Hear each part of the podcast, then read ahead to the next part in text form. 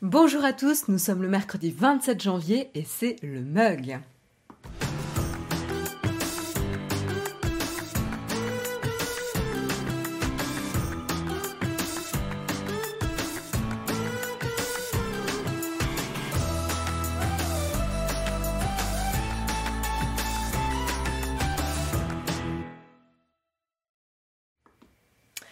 Bonjour à tous, j'espère que vous allez bien ce matin, que vous avez la forme. Salut euh, Tail, salut Sultan, salut euh, Pierre-Yves, salut Tic Takumi, salut Rock Galaxy sur Play 2. Waouh, il y a euh, de ces pseudos. Salut Mouik Mouik 14, salut euh, Manatech. j'espère que vous êtes levé du bon pied ce matin. Salut Techni Savoir, salut Hippomony, salut BXL, salut Yel 2201, Yil 2201 pardon. hello, on me dit salut Jess, salut Raph, salut Lolotantique, salut Polaire, salut Stegad. Il y a du monde ce matin. Euh, salut Oleg, je t'avais pas vu. Euh, j'espère que vous avez la forme. Euh, trop mignon les emojis, enfin les, petits emojis là que vous partagez Oleg. Il y avait Oleg et euh, et Tails qui l'a partagé, c'est trop, trop chou. Euh, c'est lui Vibarel. Bienvenue, bienvenue à tous. J'espère que euh, vous allez bien, que vous êtes en forme en ce mercredi euh, matin. J'en profite pour faire passer, passer, un petit message personnel. S'il y a un certain Erlard dans la chatroom, un joyeux anniversaire à mon frère. Voilà, parce que je sais que de temps en temps il regarde le mug. Donc, comme je fais l'émission le jour de son anniversaire, je ne peux pas rater cette opportunité pour lui souhaiter son joyeux anniversaire. Voilà, donc un, grand, euh, un grand salut à toi. Euh, et je lis un petit peu vos messages. Euh, ok, très bien. Bon, euh, vous êtes déjà bien bien partant dans la chatroom. On va faire un petit tour d'horizon. Je vais essayer d'être rapide, concise, mais vous me connaissez. J'ai tendance à aller du côté du Sommarion, mais on va essayer de passer en revue très rapidement euh, le programme euh, du jour en termes d'actu tech. On va parler rapidement de WhatsApp qui serait, il y aurait une rumeur comme quoi il serait sous la menace d'une amende record de 50 millions d'euros, entre 30 et 50 millions d'euros. et puis on enchaînera vous le savez, un WhatsApp, on en a parlé pas mal euh, ces, derniers temps. On enchaînera avec la croissance euh, d'applications de, messagerie euh, chiffrées type Signal et Telegram suite à la mise à jour des conditions d'utilisation de WhatsApp. On en a longuement parlé, mais justement, on verra ce qui peut se passer et on, s'intéressera de manière un peu plus précise justement à la croissance de Signal et qu'est-ce que qu'est-ce que ça peut, comment ça peut impacter justement Signal en tant que tel.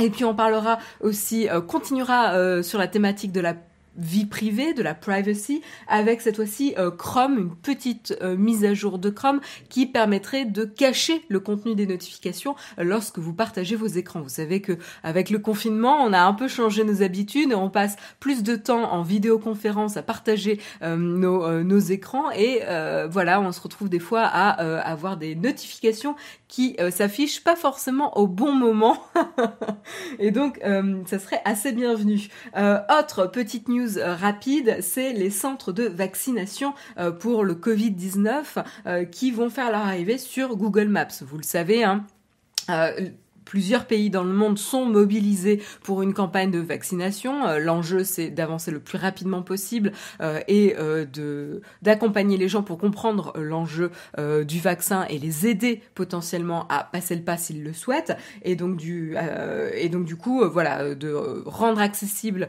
et facilement trouvable les centres de vaccination, c'est un enjeu. On verra comment ça va se déployer et où quel pays pourra en bénéficier en premier. Et puis petite petite tartine euh, du jour, on va parler d'une application qui fait pas mal parler d'elle, euh, qui a été lancée l'année dernière, euh, donc il n'y a pas très très longtemps, qui vient de faire une, levée de fonds avec une, valorisation à 1 milliard de dollars et qui serait un nouveau format potentiellement de réseau social, mais basé sur les conversations audio. Intéressant, intéressant d'autant plus donc cette application c'est Clubhouse, intéressant d'autant plus parce que du côté de Twitter, euh, bah, eux aussi ils sont en train d'expérimenter ce nouveau type de réseau social basé sur les conversations audio, euh, voilà notamment avec leur, leur fonctionnalité qui s'appelle euh, Spaces, qu'on n'a pas encore disponible en France, ou en tout cas, moi je fais pas partie de la B-test, je, ne l'ai pas vu dans Twitter, mais c'est intéressant. Est-ce que c'est quelque chose qui va survivre à la fin du confinement? Est-ce qu'on en voit la fin, ce confinement? On ne sait pas, mais ça serait intéressant de discuter d'avoir votre avis justement sur ce nouveau format potentiel de réseaux sociaux basé sur les conversations audio. Voilà. Et puis euh, on terminera avec deux petites brèves euh, que je voulais vous, vous partager. Hein. Ça sera, euh, ça sera un peu la, cerise juste pour vous donner une petite mise à jour sur du streaming. on n'a on pas trop trop de choses et c'est pas le cœur du sujet d'aujourd'hui, mais je voulais quand même le mentionner, notamment Spotify qui va se lancer sur les audiobooks. Donc intéressant, ils s'arrêtent pas non seulement au podcast, mais ils enchaînent aussi avec un autre type de contenu, les audiobooks. Et puis on prendra un petit peu des nouvelles de la croissance de Salto. Euh, voilà le service euh, de streaming français. Euh, on en parlera en fin d'émission. Voilà pour le programme. J'espère que c'est un programme qui vous plaît. Je suis toujours un peu dubitatif quant à aller installer une énième appli pour une fonctionnalité super spécifique et qui débarque chez Twitter. Eh ben justement, Louis Grasset, euh, eh ben on en parlera tout à l'heure. Ça sera super intéressant d'avoir ton retour euh, quand on quand on en parlera un peu plus. Naotech, le Sommarion est inéluctable. Et j'ai fait relativement court là. Il est 8h05. j'ai fait comme relativement court. Je me suis je me suis un peu limitée. Euh... Euh, très tour de médias. Oui, enfin il y a beaucoup de réseaux sociaux euh, là ce matin, mais en même temps c'est ce qui fait euh, l'actu. Donc donc voilà. En tant que restaurateur, j'aimerais bien que ce confinement s'arrête. Bah, pef, oui, je me doute bien qu'en tant que restaurateur, tu aimerais que ça s'arrête. En tout cas, courage, courage à, tous ceux qui sont dans la restauration et les secteurs les plus touchés par la crise. Courage à vous, en tout cas. je vous propose de commencer tout de suite par euh, le premier article et juste avant, on va quand même lancer le générique.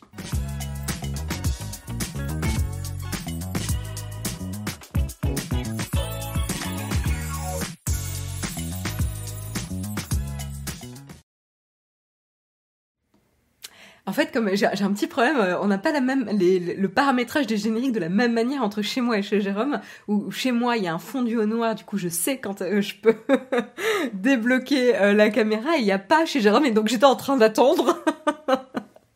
Bref, on va s'améliorer sur les timings, euh, petit euh, petit réglage technique.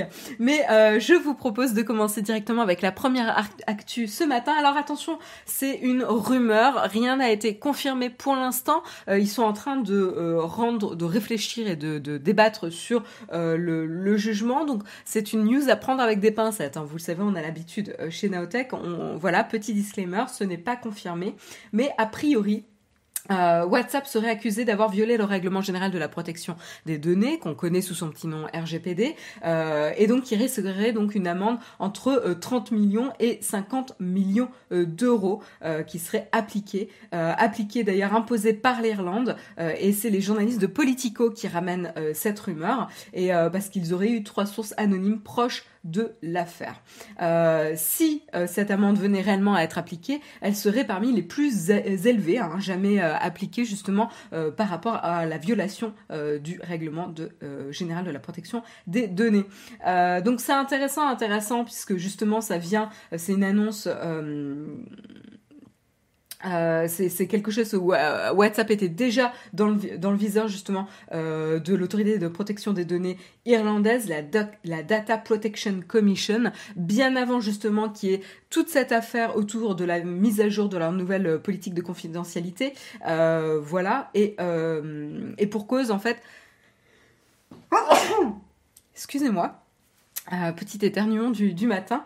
Euh, et pour cause, en fait, le, WhatsApp serait soupçonné tout simplement d'avoir manqué de transparence quant au partage des données avec la maison mère euh, Facebook et donc d'avoir violé le règlement général de la protection des données.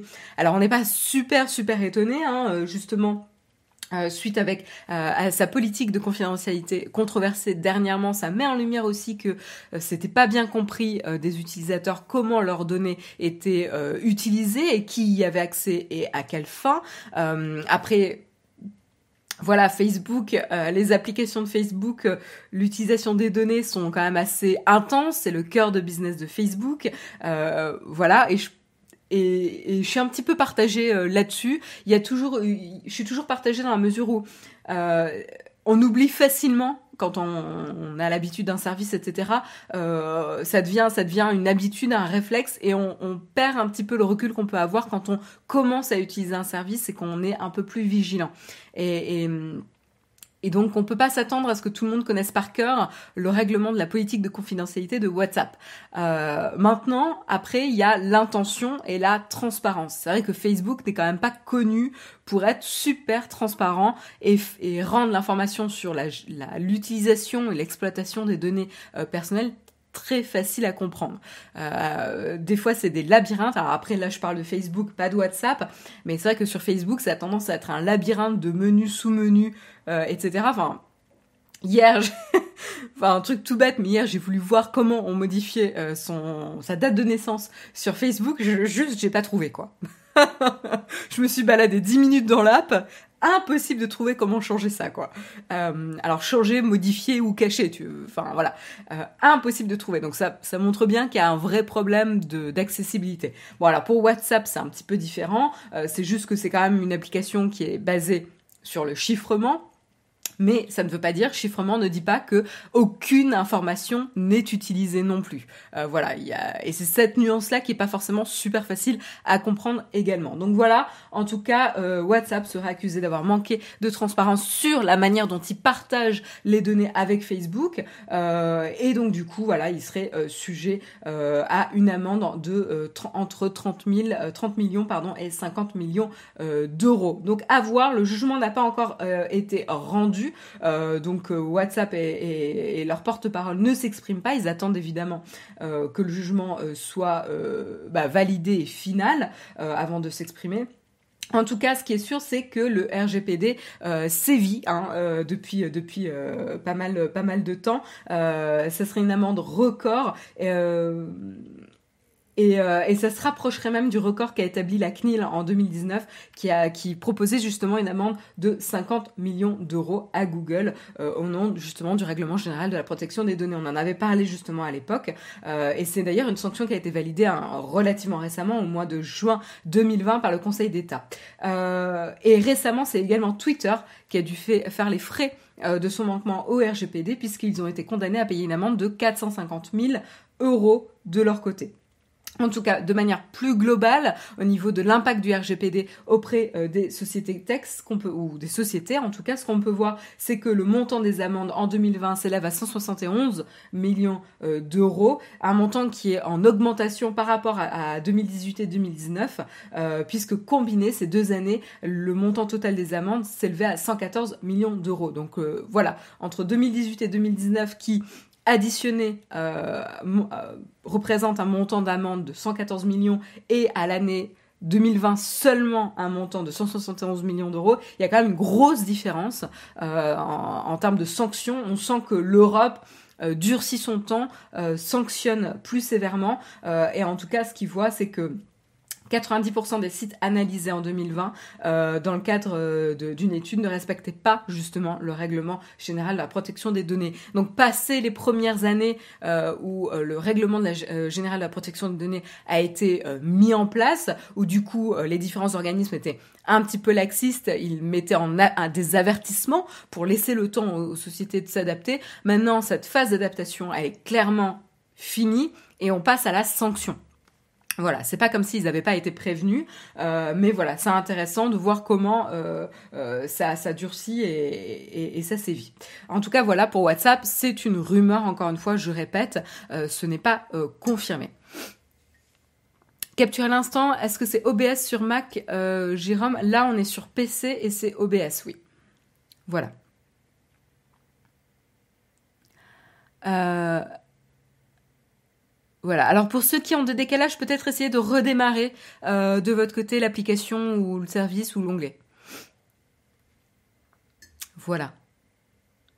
Euh, donc, euh, donc voilà en tout cas pour la rumeur concernant WhatsApp. Vous le savez, donc on en a parlé hein, le 6 janvier dernier. WhatsApp avait été sous le feu des projecteurs suite au changement de sa politique de confidentialité qui mettait à jour certains enfin qui communiquait certains termes qui n'étaient pas forcément acceptables ou la manière on avait parlé de l'importance de la manière de présenter l'information et du texte du coup utilisé pour communiquer une information la rendre accessible et facilement compréhensible. Bah là on voit qu'ils ont fait les frais de ça puisque le changement et la mise à jour qu'ils ont appliqué sur la politique de confidentialité ce 6 janvier, euh, il y avait notamment euh, une espèce d'ultimatum qui disait que si vous n'acceptiez pas euh, les nouvelles, la nouvelle politique de confidentialité par, à partir du 8 février, vous ne pourriez plus utiliser l'application. Et donc ça montrait notamment qu'il y avait certaines informations euh, qui étaient utilisées par, euh, qui allaient être récupérées par la maison mère euh, Facebook, notamment le numéro de téléphone, etc. et ça qui n'était pas forcément compris ou qui n'a pas été forcément bien compris par les gens et qui a déclenché un exode massif de WhatsApp vers d'autres applications de messagerie et notamment aussi une grosse un, effet de communication boule de neige sur les réseaux sociaux où les utilisateurs se sont plaints hein, tout simplement et ont pointé du doigt euh, Facebook et WhatsApp et donc qui a déclenché du coup un exode euh, des utilisateurs sur des applications notamment Signal, Telegram, des applications de messagerie chiffrée alternatives à euh, WhatsApp et qui n'appartiennent pas à Facebook. Donc ça, euh, c'est intéressant, c'est ce qui s'est passé du coup euh, début de mois. Alors suite à ça, Facebook a décalé un petit peu la mise en place et l'application de leur nouvelle politique de confidentialité. Ils l'ont décalé à mai hein, pour euh, se laisser le temps et laisser le temps aux utilisateurs de potentiellement revenir et, prendre un peu plus le temps de lire avant de partir de la plateforme. Mais en attendant, ça n'a pas empêché des dizaines de millions d'utilisateurs d'aller chercher ces alternatives. Et donc là-dessus, on a un peu plus euh, d'informations sur le nombre d'utilisateurs euh, qui, qui se répartit. Donc pour Signal, l'application qui a maintenant 6 euh, ans, ils avaient à peu près 20 millions d'utilisateurs dans le monde et a priori, euh, il y aurait euh, dans un, temps de, de 12 heures euh, le dimanche après que justement la mise à, la, politique de confidentialité de WhatsApp ait été mise à jour en, en une durée de 12 heures ils auraient récupéré 2 millions d'utilisateurs de plus sur ces 20 millions total. Donc c'est vrai qu'en 12 heures, la croissance est pas mal, quoi. Hein. c'est pas mal d'avoir d'autres applications de messagerie qui mettent à jour leur politique de confidentialité, qui créent un bad buzz pour faire croître les, applications concurrentes. C'est un, joli, euh, un joli effet euh, rebond. Euh, je pense que ça n'a pas fait plaisir à WhatsApp évidemment, mais en tout cas, ça a joué en faveur de Signal. Donc ça, ça a priori, ce sera un employé qui rapporterait cette croissance-là de 2 millions d'utilisateurs en 12 heures. Et ce qui nous dit aussi, c'est que les, les jours qui ont suivi ont continué à voir cette croissance, voilà, bah, amplifiée. Euh, et, ça n'a pas ralenti en tout cas en attendant. Euh, et donc du coup, autre signal intéressant du succès euh, et de la popularité croissante de Signal, c'est qu'évidemment, c'est devenu l'application numéro 1 sur les App Store dans 70 pays différents. Ce qui montre un petit peu l'ampleur de la mauvaise presse que WhatsApp a recueillie évidemment, et notamment aux États-Unis, hein, où ils ont été numéro un. et donc là, on n'a pas d'informations fiable, validé et officiel du nombre d'utilisateurs maintenant actifs sur la plateforme, mais encore une fois, on a des rumeurs et notamment des sources comme des employés de la société Signal qui diraient que maintenant ils ont dépassé 40 millions d'utilisateurs euh, à l'échelle mondiale. Donc on, vous imaginez, ils ont doublé leur base d'utilisateurs en moins d'un mois suite au, euh, bad buzz généré autour de WhatsApp. Donc ça c'est euh, assez intéressant. Alors ça reste une fraction du marché euh, mobile, euh, de la, des messageries mobiles relativement restreint. Bon, ça reste quand même 40 millions d'utilisateurs, hein, si, l'information est véridique. Euh, en comparaison, on a de l'autre côté un autre service de messagerie chiffrée qui s'appelle Telegram, qui eux ont a priori ajouté 90 millions d'utilisateurs actifs seulement en janvier. Donc vous voyez, l'échelle est quand même assez différente entre Telegram et Signal. Voilà, euh, mais 90 millions d'utilisateurs actifs en janvier. Encore une fois, euh, ça, euh, j'ai pas d'informations confirmées. ouais, j'ai pas de. C'est Telegram qui le dit a priori. C'est Telegram qui dit qu'ils ont vu euh, en termes de croissance 90 millions de nouveaux utilisateurs seulement en janvier. Donc évidemment, ça a créé beaucoup d'effervescence autour des applications de messagerie mobile. On en parle énormément parce qu'en fait, le mouvement est assez euh, impressionnant. Euh, et donc c'est intéressant parce que du coup là on a euh, on a ensuite les, le CEO de Signal euh, et les employés de Signal qui discutent sur c'est quoi les impacts de cette croissance massive et extrêmement rapide sur ben, la plateforme, sur les employés et sur la priorisation un petit peu du développement euh, du service. Et donc c'est intéressant parce que ce qu'il faut savoir aussi, c'est que euh, Signal est une organisation à but non lucratif. C'est géré en tout cas par une organisation à but non, non lucratif. Est-ce que j'ai le nom C'est, euh, il me semblait que j'avais le nom quelque part, mais l'article est relativement long, donc pas dit que je le retrouve.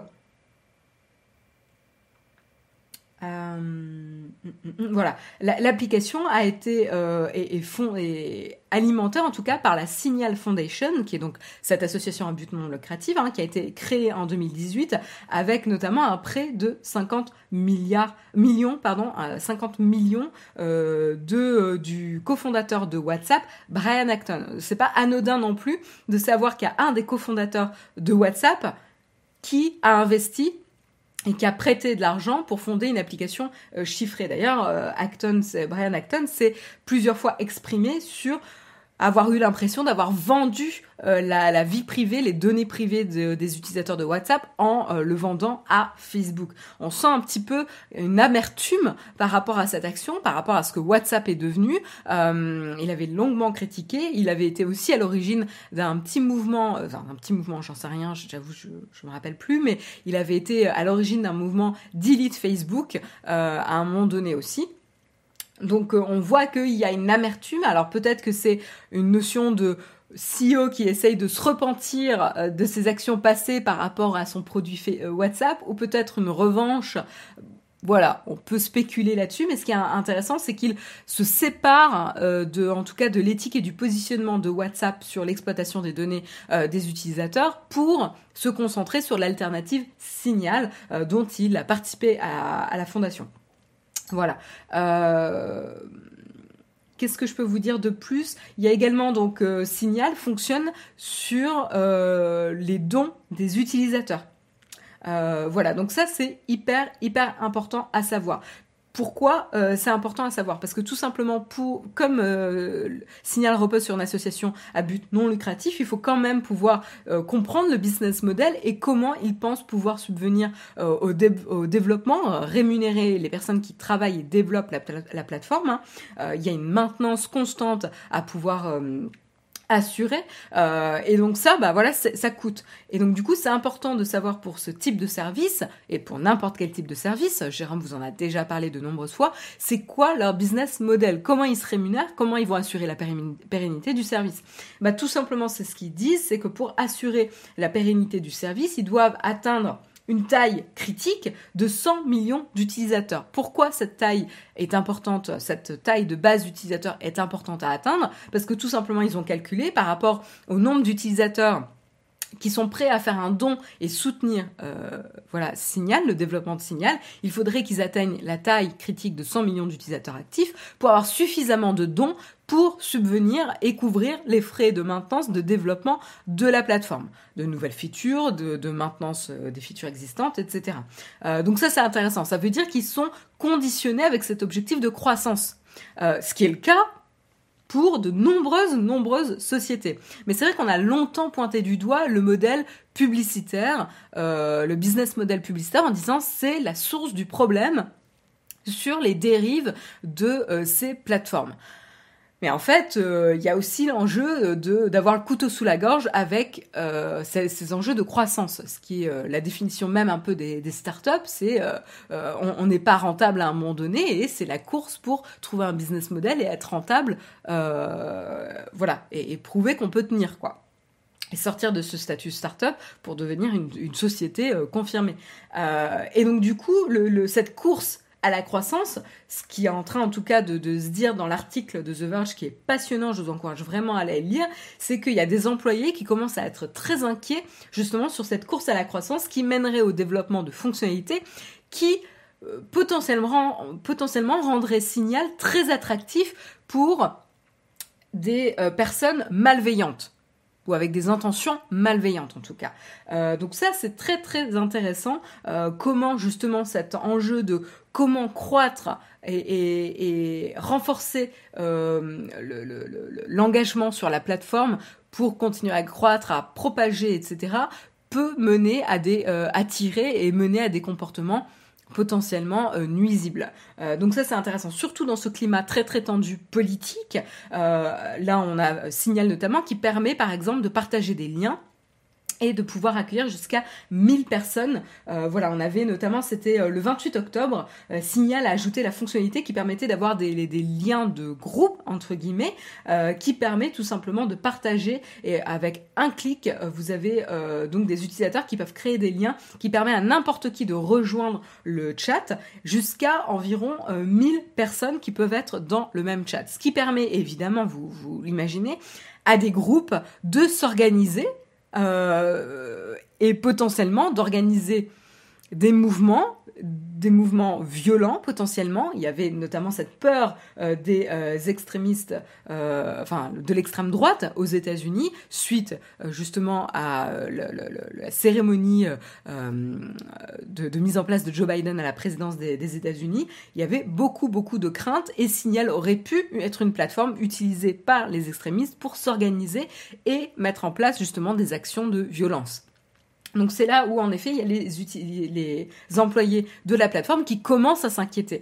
Alors c'est intéressant parce que euh, euh, là où le CEO et a priori les équipes dirigeantes qui prennent les décisions, en tout cas chez Signal, ils entendent euh, les critiques, mais ils disent tant qu'on n'a pas de problème, on va pas s'y intéresser.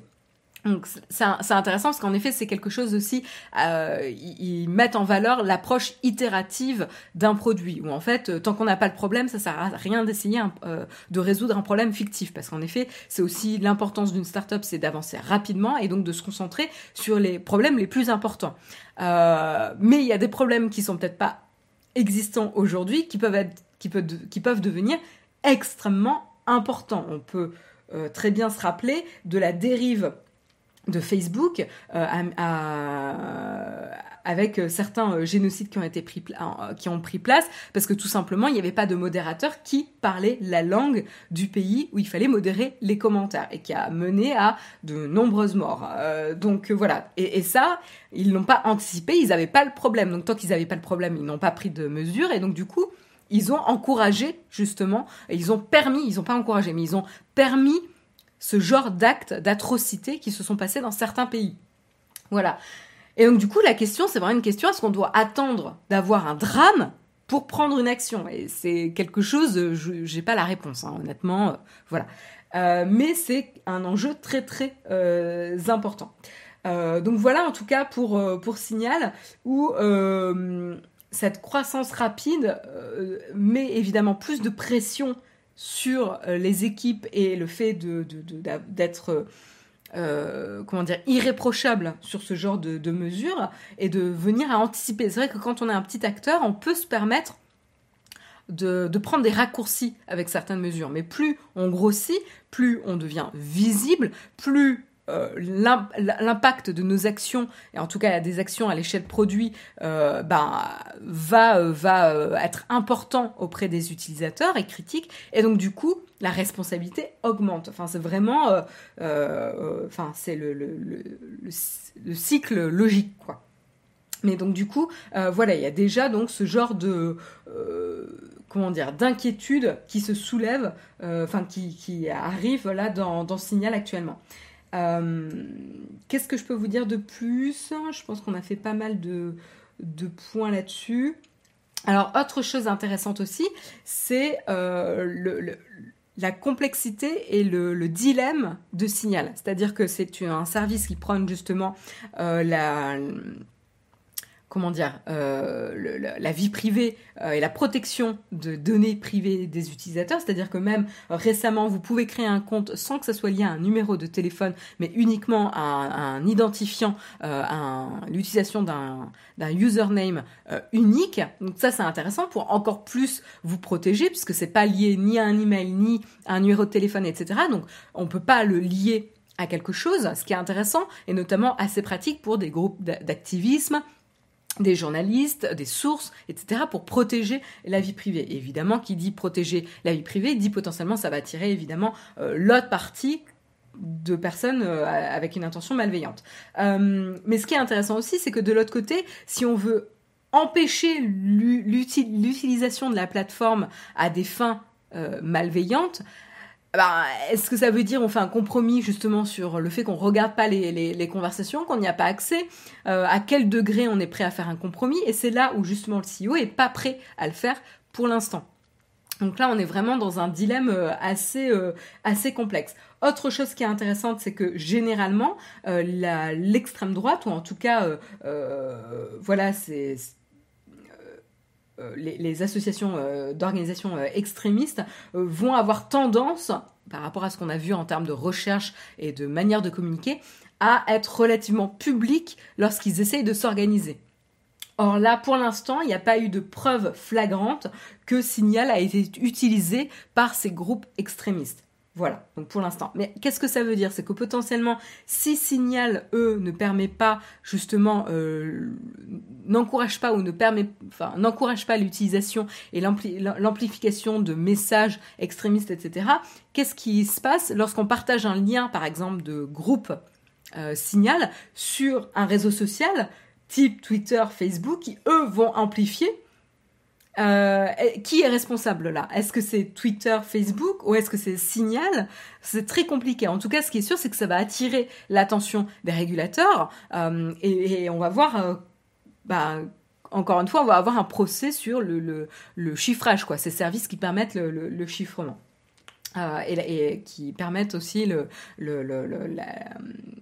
ne pas identifier en tout cas les, utilisateurs. Donc c'est vraiment une discussion assez, assez complexe quoi. Je lis un petit peu vos commentaires parce que j'ai beaucoup parlé.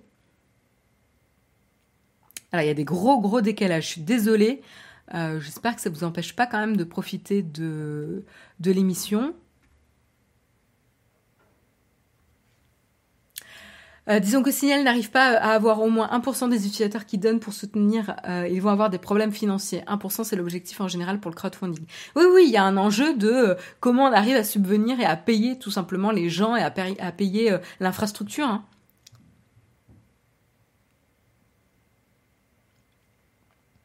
Le PDG de Signal assure qu'il traquera les personnes malveillantes sur sa plateforme et la crainte des employés justifiée par ailleurs et qu'il est difficile de trouver ces personnes étant donné qu'elles sont protégées par cette fameuse sécurité. Exactement, Laurent.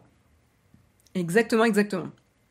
Et pareil, en fait, ils sont en train de, euh, de mettre en place potentiellement un service de paiement euh, dans euh, Signal, encore une fois bah, pour apporter un service supplémentaire, mais qui dit paiement où on n'identifie pas euh, les acteurs de la transaction, dit aussi potentiellement attirer euh, des personnes qui seraient intéressées par ce genre de service.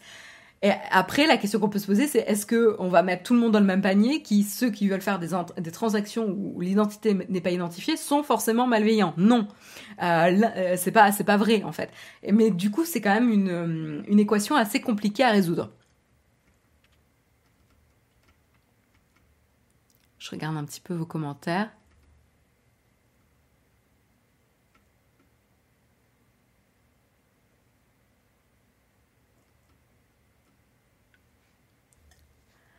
Voilà.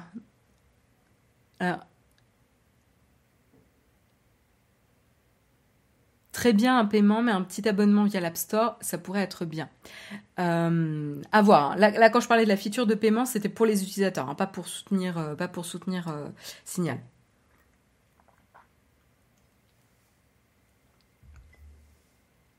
Voilà en tout cas pour Signal. Est-ce que j'ai autre chose à vous dire là-dessus? Voilà, voilà. Euh, je vérifie un petit peu parce que l'article fait quand même plusieurs pages. voilà, donc ça, le fondateur, on en a parlé.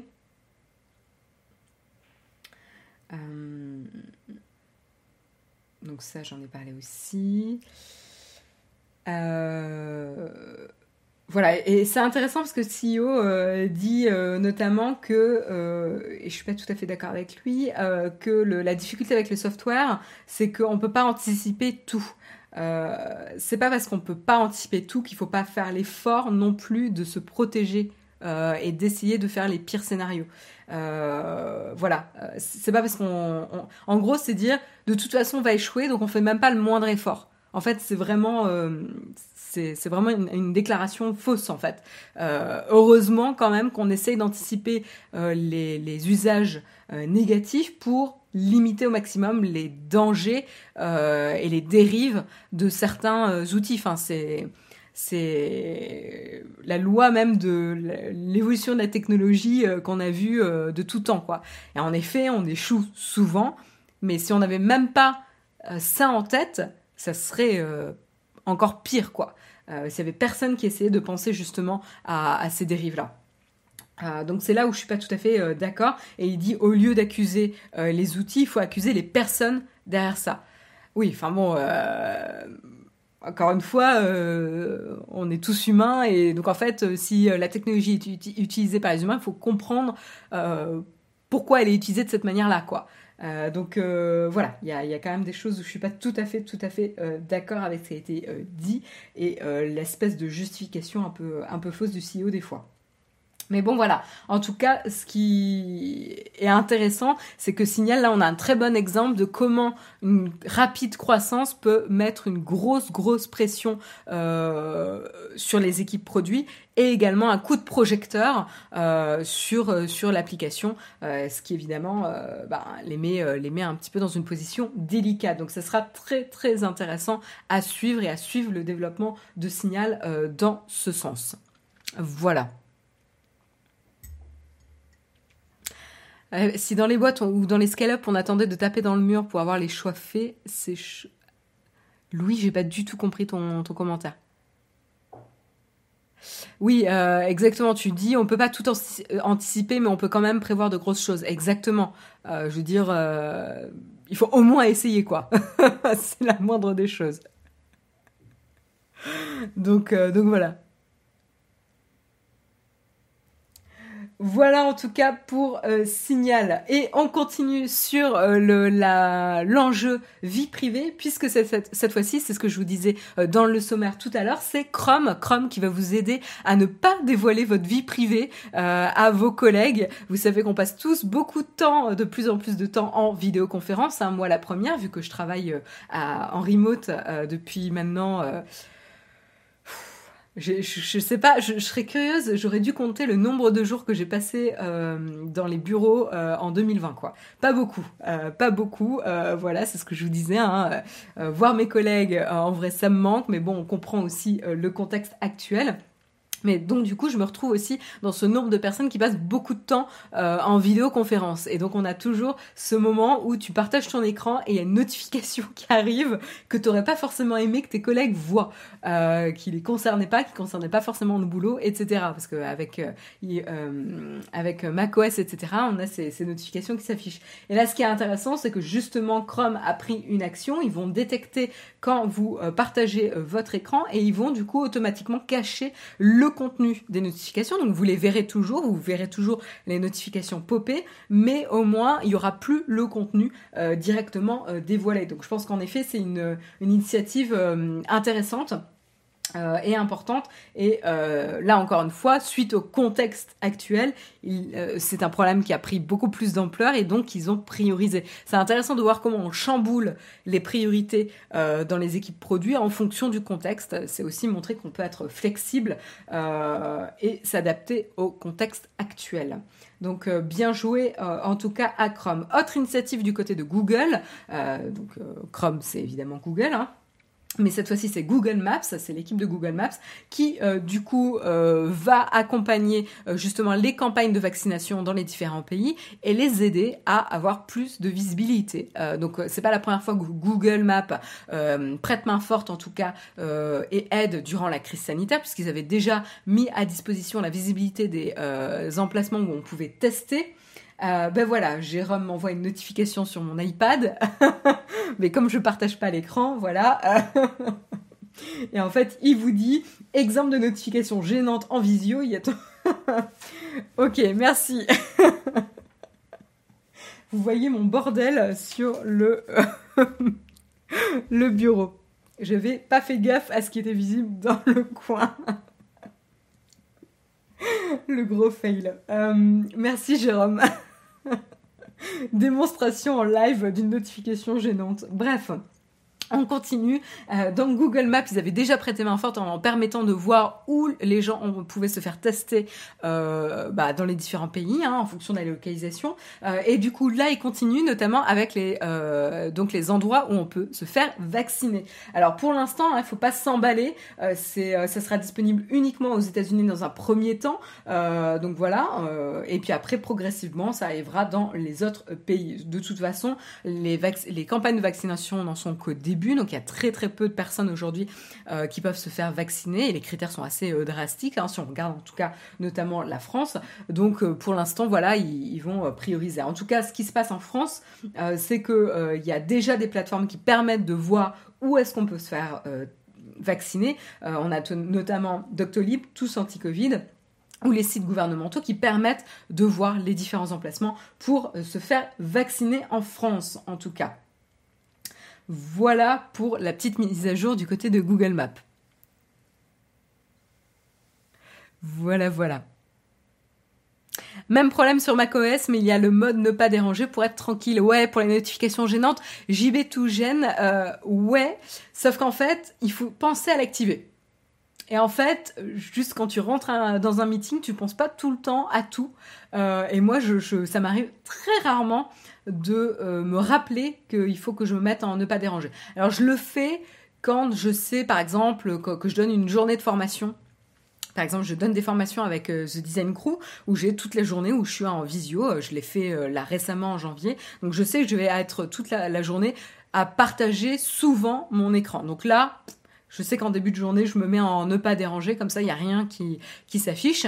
Euh, mais quand c'est plusieurs meetings dans la journée et que le reste du temps, je veux avoir les notifications, je ne pense jamais à activer cette fonctionnalité, personnellement. Hein. Voilà. Donc d'avoir, de détecter automatiquement que je suis en partage d'écran, ça serait bien que même mon ordinateur, quand il sait que je partage mon écran, cache euh, le contenu des notifications. Ça pourrait être quelque chose d'assez intelligent. Doctolib, Doctolib, ça bug parfois, c'est chiant, j'ai réussi à prendre rendez-vous pour ma grand-mère, mais c'est tout. Ah, bah, Guki Vaya, euh, écoute, n'hésite pas à remonter ce point-là aux, équipes hein, Doctolib. Euh, je pense que c'est quelque chose qui les intéressera si tu as rencontré des, bugs. Hein. Mais, euh, tout service n'est pas, pas infaillible, hein, tout à fait.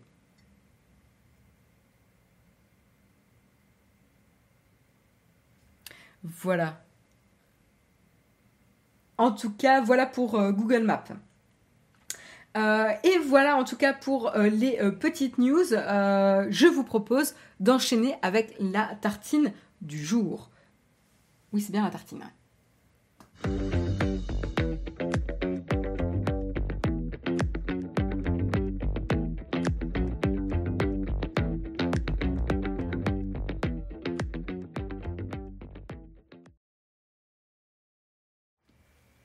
Je me suis cogné le coude, le coude contre le bureau de Jérôme, je vous raconte pas. je, ne maîtrise pas encore l'espace autour de moi. Nouvelle installation. Jérôme qui t'envoie la blagounette en pleine réunion. Je crois que j'ai pas eu trop de, de problèmes. Euh, euh, je crois que. Ouais. Je, crois que déjà, je n'active pas euh, tout ce qui est message privé, etc. sur mon mon ordinateur pro, donc ça aide. Euh, mais bon, ça a dû m'arriver quand même. Là, j'en ai pas d'exemple immédiat de, de notification gênante.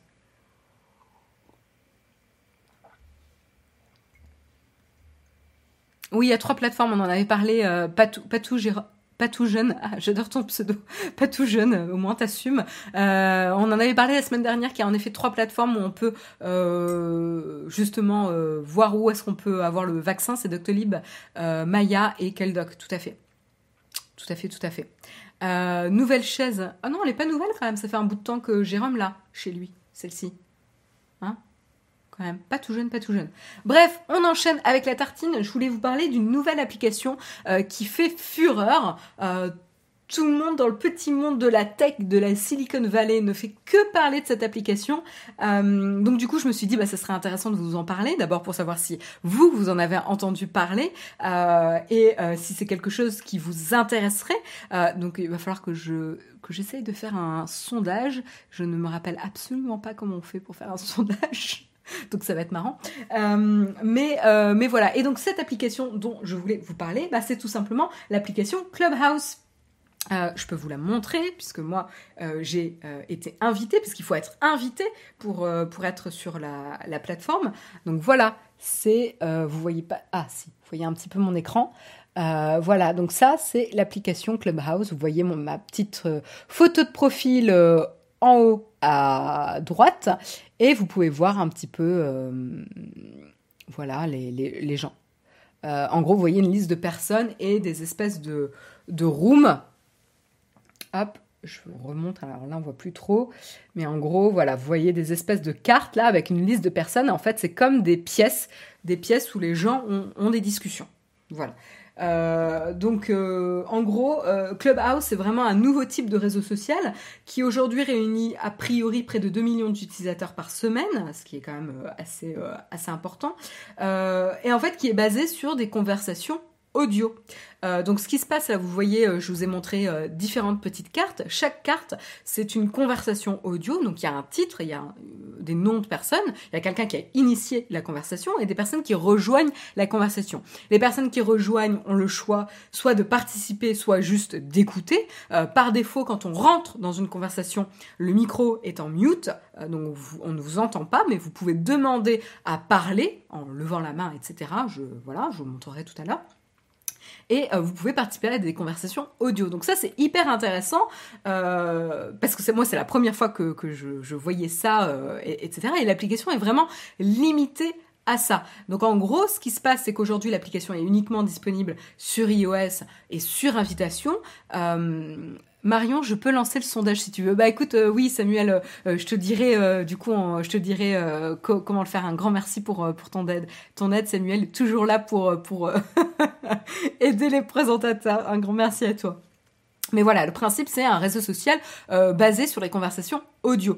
Et donc du coup, en gros, vous inscrivez avec votre numéro de, téléphone. on vous demande Détail intéressant d'ailleurs. On vous demande de saisir votre vrai prénom et votre nom pour avoir votre vraie identité qui apparaît. Donc là, c'est intéressant parce que euh, dès le lancement du service, ils voulaient mettre euh, l'importance, tabler sur l'importance de la vraie identité des personnes. Pourquoi? Parce que quand on s'exprime sous sa vraie identité, on prend plus responsabilité des propos qu'on a.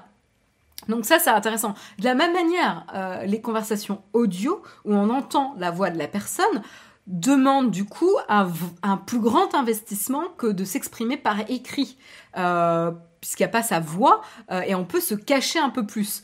donc ça, c'est aussi intéressant. Donc là, il y a un vrai, un vrai positionnement, en tout cas, de Clubhouse sur comment encourager des conversations saines, bienveillantes entre personnes, c'est en encourageant la vraie identité des gens pour qu'ils prennent plus la responsabilité de leurs propos, propos pour avoir une meilleure ambiance euh, et un, voilà, garantir euh, une bonne ambiance, un bon discours sur, euh, sur la plateforme.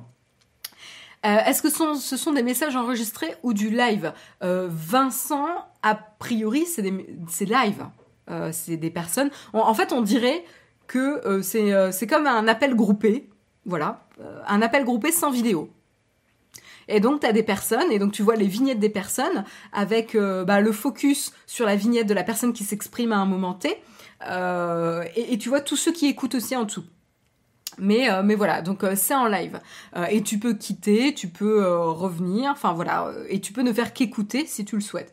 Et, c'est assez, assez intéressant. Alors, Du coup, évidemment, l'enjeu, c'est de suivre des personnes, c'est un peu comme Twitter, hein. c'est comment permettre aux personnes de trouver des groupes de conversation qui les intéressent quand tu rejoins Clubhouse. Alors là, ils vont se reposer sur vous faire suivre des personnes que vous connaissez déjà. Donc ils vont vous demander l'accès à vos contacts, par exemple, pour vous dire, hey, dans vos contacts, il y a un tel, un tel, un tel qui est sur Clubhouse. Est-ce que vous souhaitez les suivre? Parce que du coup, si vous les connaissez, il y a plus de chances que leur conversation vous intéresse ou celles auxquelles ils participent vous intéressent. Euh, il y a aussi des conversations que vous pouvez, vous pouvez recommander. J'ai vu ça euh, ce matin. Euh, donc voilà, donc ça c'est assez, assez intéressant. Alors pourquoi on en parle beaucoup? Juste pour rappel, l'application a été lancée, juste pour vous faire un petit peu l'historique. L'application a été lancée en 2020. je crois que c'était en, je sais plus c'était en mai ou en mars 2020, mais donc vraiment, vraiment récemment. Euh, et clairement, là, la crise sanitaire et le fait que tout le monde euh, est plutôt euh, en confinement, etc., a favorisé le lancement et le succès de, ce nouveau, de cette nouvelle forme de réseau social audio, puisque évidemment, les gens peuvent se permettre de discuter comme ça. Et, et, ça permet aussi une proximité un peu plus importante que Twitter, par exemple. On discute vraiment. Et donc, à la fois, vous pouvez avoir des pièces, des conversations où il y a genre deux, trois personnes, donc c'est plutôt intime, autant vous pouvez avoir euh, des conversations qui rassemblent euh, des centaines de personnes. Euh, je ne sais plus le nombre max d'utilisateurs qu'il peut y avoir dans une même conversation. mais voilà. Et donc, ce que je peux vous dire, c'est que c'est une société basée à San Francisco euh, et qui a fait donc une levée de fonds. Donc, ça a été confirmé euh, ce mardi-là, qui a euh, fait une levée de fonds de 100 millions de dollars par l'investisseur Andreessen Horowitz et donc qui augmente, qui monte la valorisation de la boîte à 1 milliard de dollars aujourd'hui. donc ça, c'est assez assez intéressant. Euh, aujourd'hui, donc c'est ce que je vous disais, la startup a 2 millions d'utilisateurs, sachant qu'elle est uniquement limitée sur invitation et sur des utilisateurs iOS, donc c'est intéressant. Euh, donc 2 millions d'utilisateurs. Euh... Ah, c'est pas par semaine, c'est la semaine dernière. Donc ils ont annoncé 2 millions d'utilisateurs euh, la, semaine dernière et ils se sont lancés donc il y a moins d'un an. Euh, et évidemment, ils planifient de euh, lancer. Ah oui, voilà. donc ça, c'est intéressant. Ils planifient de lancer un programme de monétisation pour les créateurs. Donc là, ce qui est intéressant, c'est que sur Clubhouse, actuellement, vous avez des personnes assez connues euh, qui vont lancer des conversations, qui vont participer à des conversations. Notamment, il y a toute une communauté euh, de d'influenceurs dans la dans la sphère Bitcoin euh, qui va ben, donner des conseils, discuter sur sur comment commencer sur Bitcoin avec les Bitcoins, etc., etc. et donc voilà, vous avez des personnes, des personnes reconnues dans leur propre domaine qui vont animer ce genre de conversation. Et en fait, animer ce genre de conversation, ça ressemble un peu au mug, hein, finalement. Sauf que vous, vous pouvez vous exprimer uniquement par écrit et il n'y a que moi qui parle.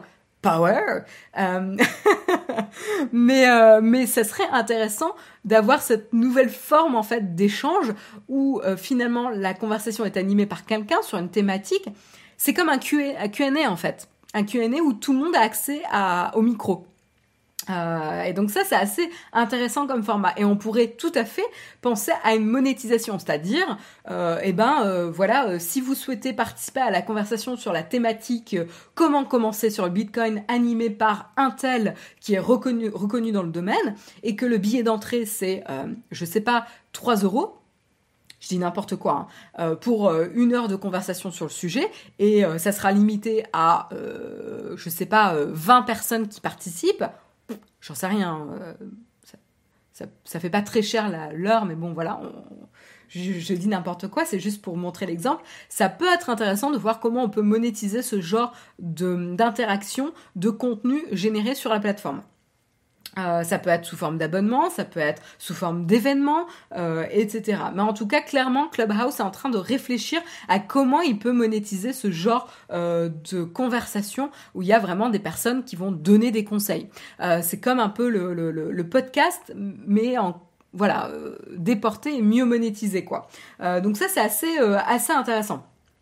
Euh, aujourd'hui, Clubhouse est euh, supporté à, par 180 investisseurs. Euh, voilà. Et donc du coup, là, ce qui montre cette nouvelle levée de fonds, ce que ça montre, c'est qu'il y a à la fois un risque et un potentiel gros risque et un potentiel, une potentielle grosse récompense. C'est euh, généralement ça, c'est qu'il y en a qui vont se dire mais je comprends pas l'engouement qu'il y a autour de Clubhouse. Euh, mais en gros, on se dit le risque, c'est que est-ce que ce boom de réseau social basé sur l'audio a été artificiellement propulsé euh, par justement la crise sanitaire et est-ce que c'est quelque chose qui va réussir à se maintenir dans, la durée Est-ce que c'est pas aussi la Silicon Valley qui s'emballe sur ce type de réseau social? On ne sait pas. Euh, potentiellement, la récompense, c'est qu'en fait, euh, ben voilà, les investisseurs ont vu et identifié une nouvelle forme de réseau social euh, qui a en plus une route vers la monétisation assez intéressante, ce que n'a pas forcément Twitter et qu'ils ont longuement galéré. Donc voilà, c'est encore une fois, plus le risque est gros, plus la récompense peut être grosse également. Euh, donc c'est ça qui est intéressant euh, avec, avec Clubhouse en tout cas. Donc qu'est-ce que je peux vous dire? Je crois qu'on a fait un peu, le tour. Est-ce que vous, Clubhouse, vous imaginez, est-ce que c'est quelque chose qui vous intéresserait par exemple si Naotech ou Jérôme, Jérôme, voilà, Jérôme est sur Clubhouse, je l'ai invité, Jérôme qui proposerait si euh, par exemple le, la plateforme était accessible à tous, hein, proposerait de payer, que vous payiez par exemple 3 euh, euros pour euh, avoir justement une conversation où vous pouvez intervenir pendant une heure un soir. Voilà. Est-ce que c'est quelque chose qui vous intéresserait pour écouter et participer à des conversations Clubhouse avec Jérôme pour vous conseiller sur, par exemple, votre matériel photo pour débuter avec la photo, avec le budget que vous avez? Voilà. Donc ça peut être ça le sondage. Euh, si, tu, es disponible, euh, Samuel, euh, est-ce que vous seriez prêt? Oui, non, pas de, pas de milieu. mais est-ce que vous seriez prêt à payer pour accéder et discuter en live avec Jérôme sur, par exemple, comment commencer, avec quel matériel commencer la photo? Un exemple basique. Hein. Il peut le faire sur Discord avec les contributeurs. Oui, mais c'est pas pareil, euh. Il n'y a pas le système de monétisation de manière aussi... Euh... Bon, c'est pas disponible encore sur euh, Clubhouse, mais, mais voilà. Oui, alors, il y a le jeudi contributeur, mais c'est autre chose. Euh, c'est-à-dire que, enfin, encore une fois, vous pouvez pas participer avec le micro. Vous le faites par écrit. Voilà, vous avez le sondage qui est disponible. Merci beaucoup Samuel. Euh, seriez-vous prêt à payer pour discuter en live avec Jérôme? Donc là, vous pouvez répondre. 60%, euh, plus de 60% de non. Euh, mais, mais quand même 11 personnes qui disent oui. 21 hein. personnes qui disent non, 12 personnes qui disent oui. N'hésitez pas à vous exprimer. Mon cœur balance ça fait un peu doublon avec Discord. Alors oui, là c'est vrai que nous on a déjà des systèmes en place, mais en tout cas, euh, oui, rien que pour le mettre dans la merde. Olek. Jamais j'irai sur cette app donner son vrai nom à une société qui va sûrement mettre de la pub. Non merci. Alors pour l'instant, alors ils n'ont pas dit, hein, il n'y a pas de, de, publicité. Euh, enfin, de ce que j'ai vu, il n'y a pas de publicité. Il y a, euh, vous pouvez regarder. A priori, ils collectent pas mal d'informations en effet sur vos usages. Euh, et a priori, ils vont vouloir s'orienter sur des modèles de monétisation où vous allez payer pour du contenu et pas sur du, un modèle de monétisation euh, basé sur la publicité. À voir. Ils veulent permettre aux créateurs de monétiser, pas forcément permettre la pub sur le, réseau social. Mais ils en sont que début. Hein. Donc encore une fois, ça peut, ça peut changer. Euh, donc là, on en est toujours à 33% du, de oui, 67% de non. Alors il y a un biais là dans le sondage, c'est qu'en fait il y en a plein dans la chatroom qui payent déjà, qui vous nous soutiennent déjà de différentes manières. Euh, voilà. Mais en tout cas, euh, on voit quand même qu'il y a un appétit, il y a un intérêt pour ce genre de monétisation. Ah, vous êtes tous en train de comparer. J'aurais pas dû donner euh, l'exemple de Jérôme et de Naotech, mais en tout cas, ça, aurait pu être valable sur autre chose. voilà en tout cas pour le principe. Alors la levée de fonds a priori, donc voilà, là on termine à voilà, c'est ce qu'on avait vu, 31% de oui et 69% de non pour le pour le sondage. mais il y a quand même un intérêt. Hein. 31%, c'est quand même pas mal hein, sur la, communauté, sachant qu'on a déjà d'autres manières de monétiser. voilà, donc il y a vraiment quelque chose. ce qui est intéressant, c'est avec, avec la levée de fonds, a priori, le plan de la boîte là, c'est donc évidemment de continuer à développer euh, les features, enfin de commencer à développer, je sais pas où ils en sont, hein, mais euh, à se lancer sur la monétisation, comment aider les créateurs à monétiser euh, leur contenu. ils sont également en train de, de se dire qu'ils vont investir l'argent pour développer le pendant Android puisqu'évidemment ils, ils vont vouloir croître leur base utilisateur, croissance, c'est ce qu'on parlait, c'est ce dont on parlait tout à l'heure avec Signal, ce qui est le nerf de la guerre pour ce genre euh, de, de nouveaux services de sociétés qui se montent. Euh, et ils vont également vouloir euh, ben, stabiliser leur infrastructure. Aujourd'hui, ils ont pas mal de difficultés avec la stabilité des serveurs. ils sont victimes de leur succès entre guillemets, où ben voilà, des fois quand il y a trop de monde en même temps sur la plateforme, ils ont du mal à gérer l'affluence. Donc évidemment stabiliser. Ce qui est intéressant également c'est que Clubhouse s'est lancé sur euh, la technologie, s'est construite sur la technologie, euh, une technologie déjà existante d'un service tiers euh, qui est Agora.io et qui en fait tout simplement c'est un service, un produit qui permet de gérer les appels par voix et les appels en groupe. voilà, et donc tout simplement, ils, se sont, ils ont développé leur mécanisme de réseau social sur euh, une application tierce qui permet évidemment de développer le service très rapidement. Ils disent que notamment la première version de l'application était disponible en une semaine, euh, mais euh, potentiellement à terme ils vont vouloir potentiellement avoir leur propre technologie, à voir comment ça évolue. Surtout ce qui est intéressant, c'est qu'il va falloir qu'ils bougent vite, euh, parce qu'aujourd'hui, c'est un peu les premiers à faire ça. On y reviendra tout à l'heure avec euh, Twitter, c'est un peu les premiers à, premières à faire ça en termes de, de réseau social euh, avec des conversations audio, mais ils ont intérêt, à avoir quelque chose de différenciant rapidement, puisque ben, si c'est facile à copier, il y a potentiellement d'autres applications qui vont vouloir faire la même chose. après, ils ont un avantage puisqu'ils sont les premiers, donc ils vont avoir un avantage de croissance, mais à voir s'ils arrivent à le maintenir. Donc, euh, donc voilà en tout cas pour Clubhouse. Je trouvais ça euh, intéressant d'en parler parce que c'est vraiment l'application dont tout le monde parle en ce moment. Genre, euh, enfin, j'ai vu des articles passer tout le temps dans la sphère tech. tout le monde parle que de ça. Donc à voir si c'est justement un engouement de la sphère tech et avec le contexte de la pandémie ou est-ce qu'il y a vraiment bah, c'est le nouveau format de réseau social. À voir. Euh, ça serait intéressant d'y revenir, euh, revenir euh, plus tard, je pense, de voir un peu l'évolution. Pourquoi? Excusez-moi, j'ai perdu mes articles. et du coup, juste pour terminer là-dessus sur cet aspect de réseau social et, qui mise sur l'audio, bah, on a également Twitter, évidemment.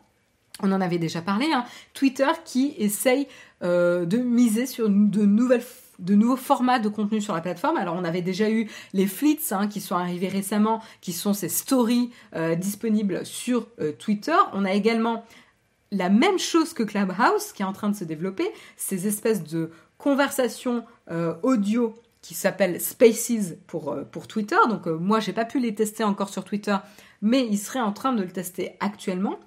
Ils ont également acheté, euh, acquis en tout cas, l'application de podcast Breaker et également euh, l'application de, chat vidéo Squad. Et euh, ils viennent d'annoncer aussi qu'ils avaient fait l'acquisition d'une plateforme de newsletter.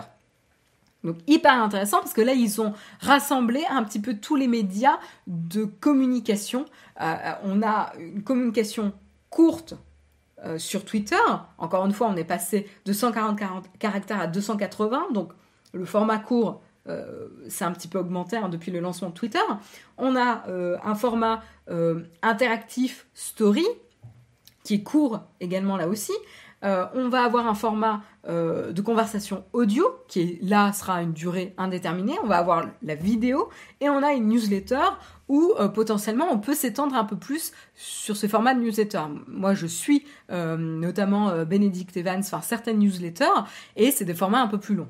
Ça dépend. Ou qui lit vers des articles ou des analyses un peu plus longues. Donc c'est intéressant.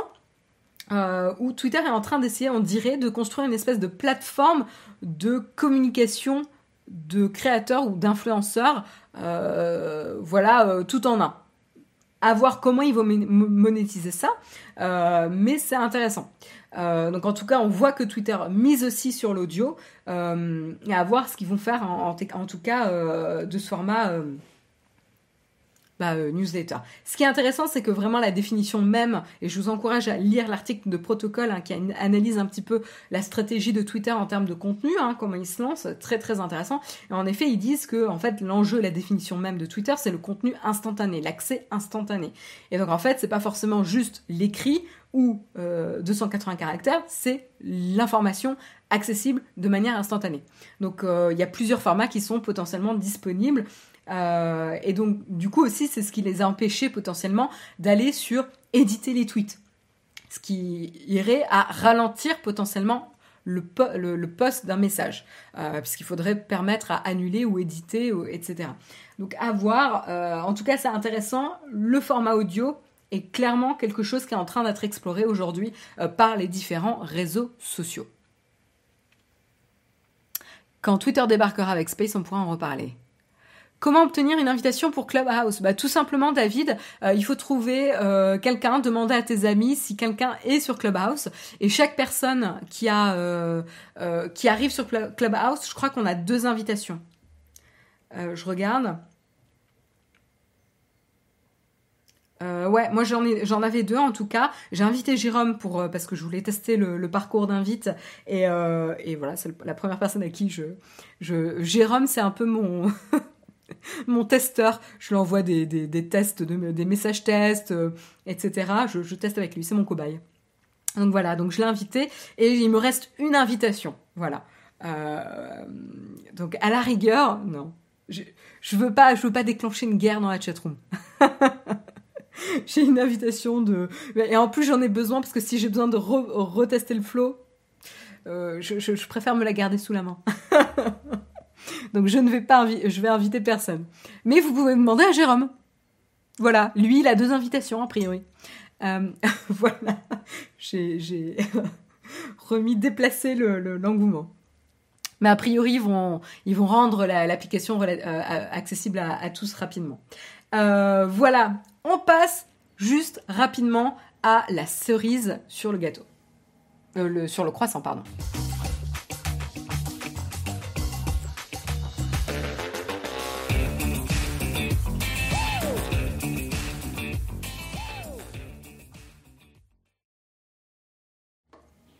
C'est la fin de l'émission, mais je voulais pas terminer euh, l'émission avant de vous parler, juste de mentionner deux petites news.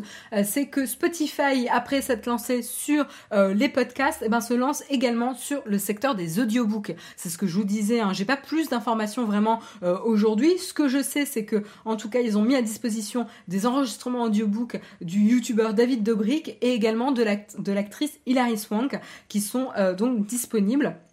Donc on a notamment euh, en termes d'audiobook disponible, on a euh, Frankenstein de Marie Shelley, hein, euh, évidemment. On a également le Narrative of the Life of Frederick Douglass qui est lu par Forrest Whitaker. on a également The Awakening de Kate Chopin qui est narré par Hilary Swank. Qu'est-ce qu'on a d'autre? Voilà, on a, a en tout cas des classiques euh, qui sont euh, disponibles sur, la plateforme en format audiobook. Euh, donc c'est le, plus gros effort aujourd'hui de la plateforme sur l'audiobook en tout cas. Voilà, c'est pas la première fois puisqu'ils avaient également fait un partenariat pour, euh, la, sortie de Harry Potter and the Philosopher's Stone en format audio. Euh, Harry Potter et la pierre philosophale en format audio euh, également, ils avaient eu un partenariat. Mais en tout cas, là, ils ont l'air d'avoir un partenariat plus fort et étendre un petit peu l'offre à des grands classiques. On va voir si ça continue, mais en tout cas, on reste sur un format audio euh, demain, Spotify va nous annoncer qu'ils vont sortir un réseau social sous forme de conversation audio. On restera sur l'audio. Non, euh, Spotify pour l'instant, les percées sur le réseau social n'a pas l'aspect réseaux sociaux n'a pas euh, n'a pas percé, n'a pas réussi, mais en tout cas le contenu audio est intéressant. Donc là, ils ont la musique, des podcasts, des audiobooks. C'est intéressant. Il y a une, cohérence, une offre de contenu intéressante et complémentaire. Donc à voir ce qui va se passer dans le futur.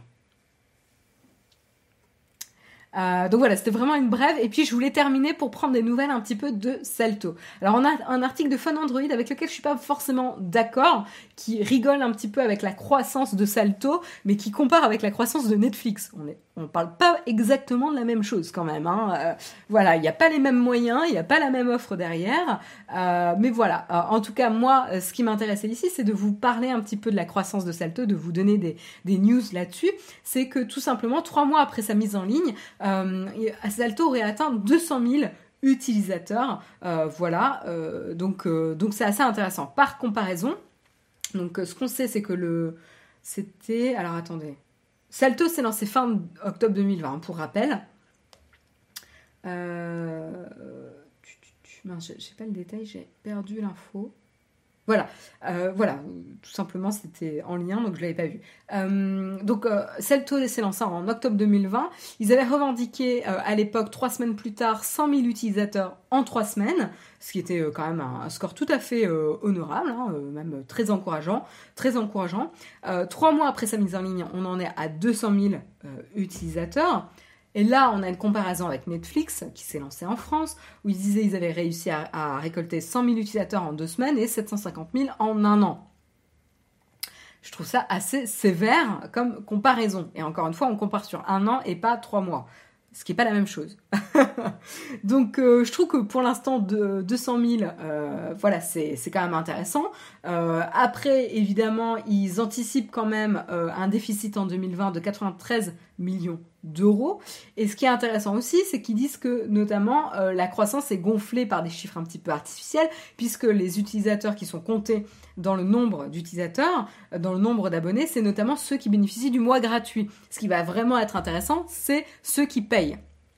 Euh, vraiment, donc pour l'instant c'est normal qu'ils communiquent pas trop sur ces chiffres parce que c'est relativement récent euh, et, voilà donc euh, je pense que c'est assez assez logique. Ce qui va être critique pour la plateforme, c'est de voir la conversion au paiement. donc on aura plus d'infos au cours d'année. Là, je pense que c'est un peu tôt encore pour vraiment analyser les chiffres. Euh, ce qui est intéressant, c'est que du coup, les employés de TF1, M6 et France Télévisions, eux, se sont vus offrir un abonnement de 6 mois. Euh, et donc, ça équivaut à 14 000 euh, utilisateurs. Donc voilà, dans ces 200 000, on a 14 000 utilisateurs qui vont bénéficier gratuitement de la plateforme pendant 6 mois. Ce qui va un peu biaiser les, chiffres. Mais en tout cas, à voir. Je pense que c'est un peu tôt pour l'instant pour crier victoire ou échec. il faut leur donner voilà le temps et le bénéfice du doute quoi. Euh, voilà pour la, petite news. Hein. Je voulais juste vous faire une petite euh, mise à jour sur ces infos. Et à l'époque, tout à fait, Pef. Euh, tu nous dis à l'époque, Netflix n'avait pas de concurrence, ou très peu, ou pas très crédible. tout à fait. Aujourd'hui, la concurrence en termes de plateforme de streaming est très très féroce en France. Donc, c'est pas le même paysage, clairement. Clairement, clairement. donc, à voir, en tout cas. Ça reste très intéressant. Euh, il y a vraiment quelque chose d'intéressant sur cette plateforme. C'est intéressant, je pense que ça va vraiment être une bataille de contenu. Euh, tu vas voir les chaînes en, accès euh, temps réel, c'est-à-dire tu peux voir, voir de la live TV directement sur l'application, et tu vas voir du contenu exclusif, des programmes qui vont être accessibles en avant-première sur la plateforme, et aussi certains programmes. Là où je comprends pas trop la stratégie de Salto, c'est qu'en fait, il faut payer pour profiter de toute l'offre. Et donc en fait, il faut s'engager sur un contenu que tu connais pas très très bien euh, pour payer. Euh, et, c'est là où je pense que leur stratégie tient pas trop debout. Euh, et d'ailleurs, et Netflix a communiqué énormément sur le contenu qu'ils avaient, des programmes exclusifs, des voilà des programmes du, contenu créés exclusivement par Netflix pour promouvoir et encourager les gens à s'inscrire.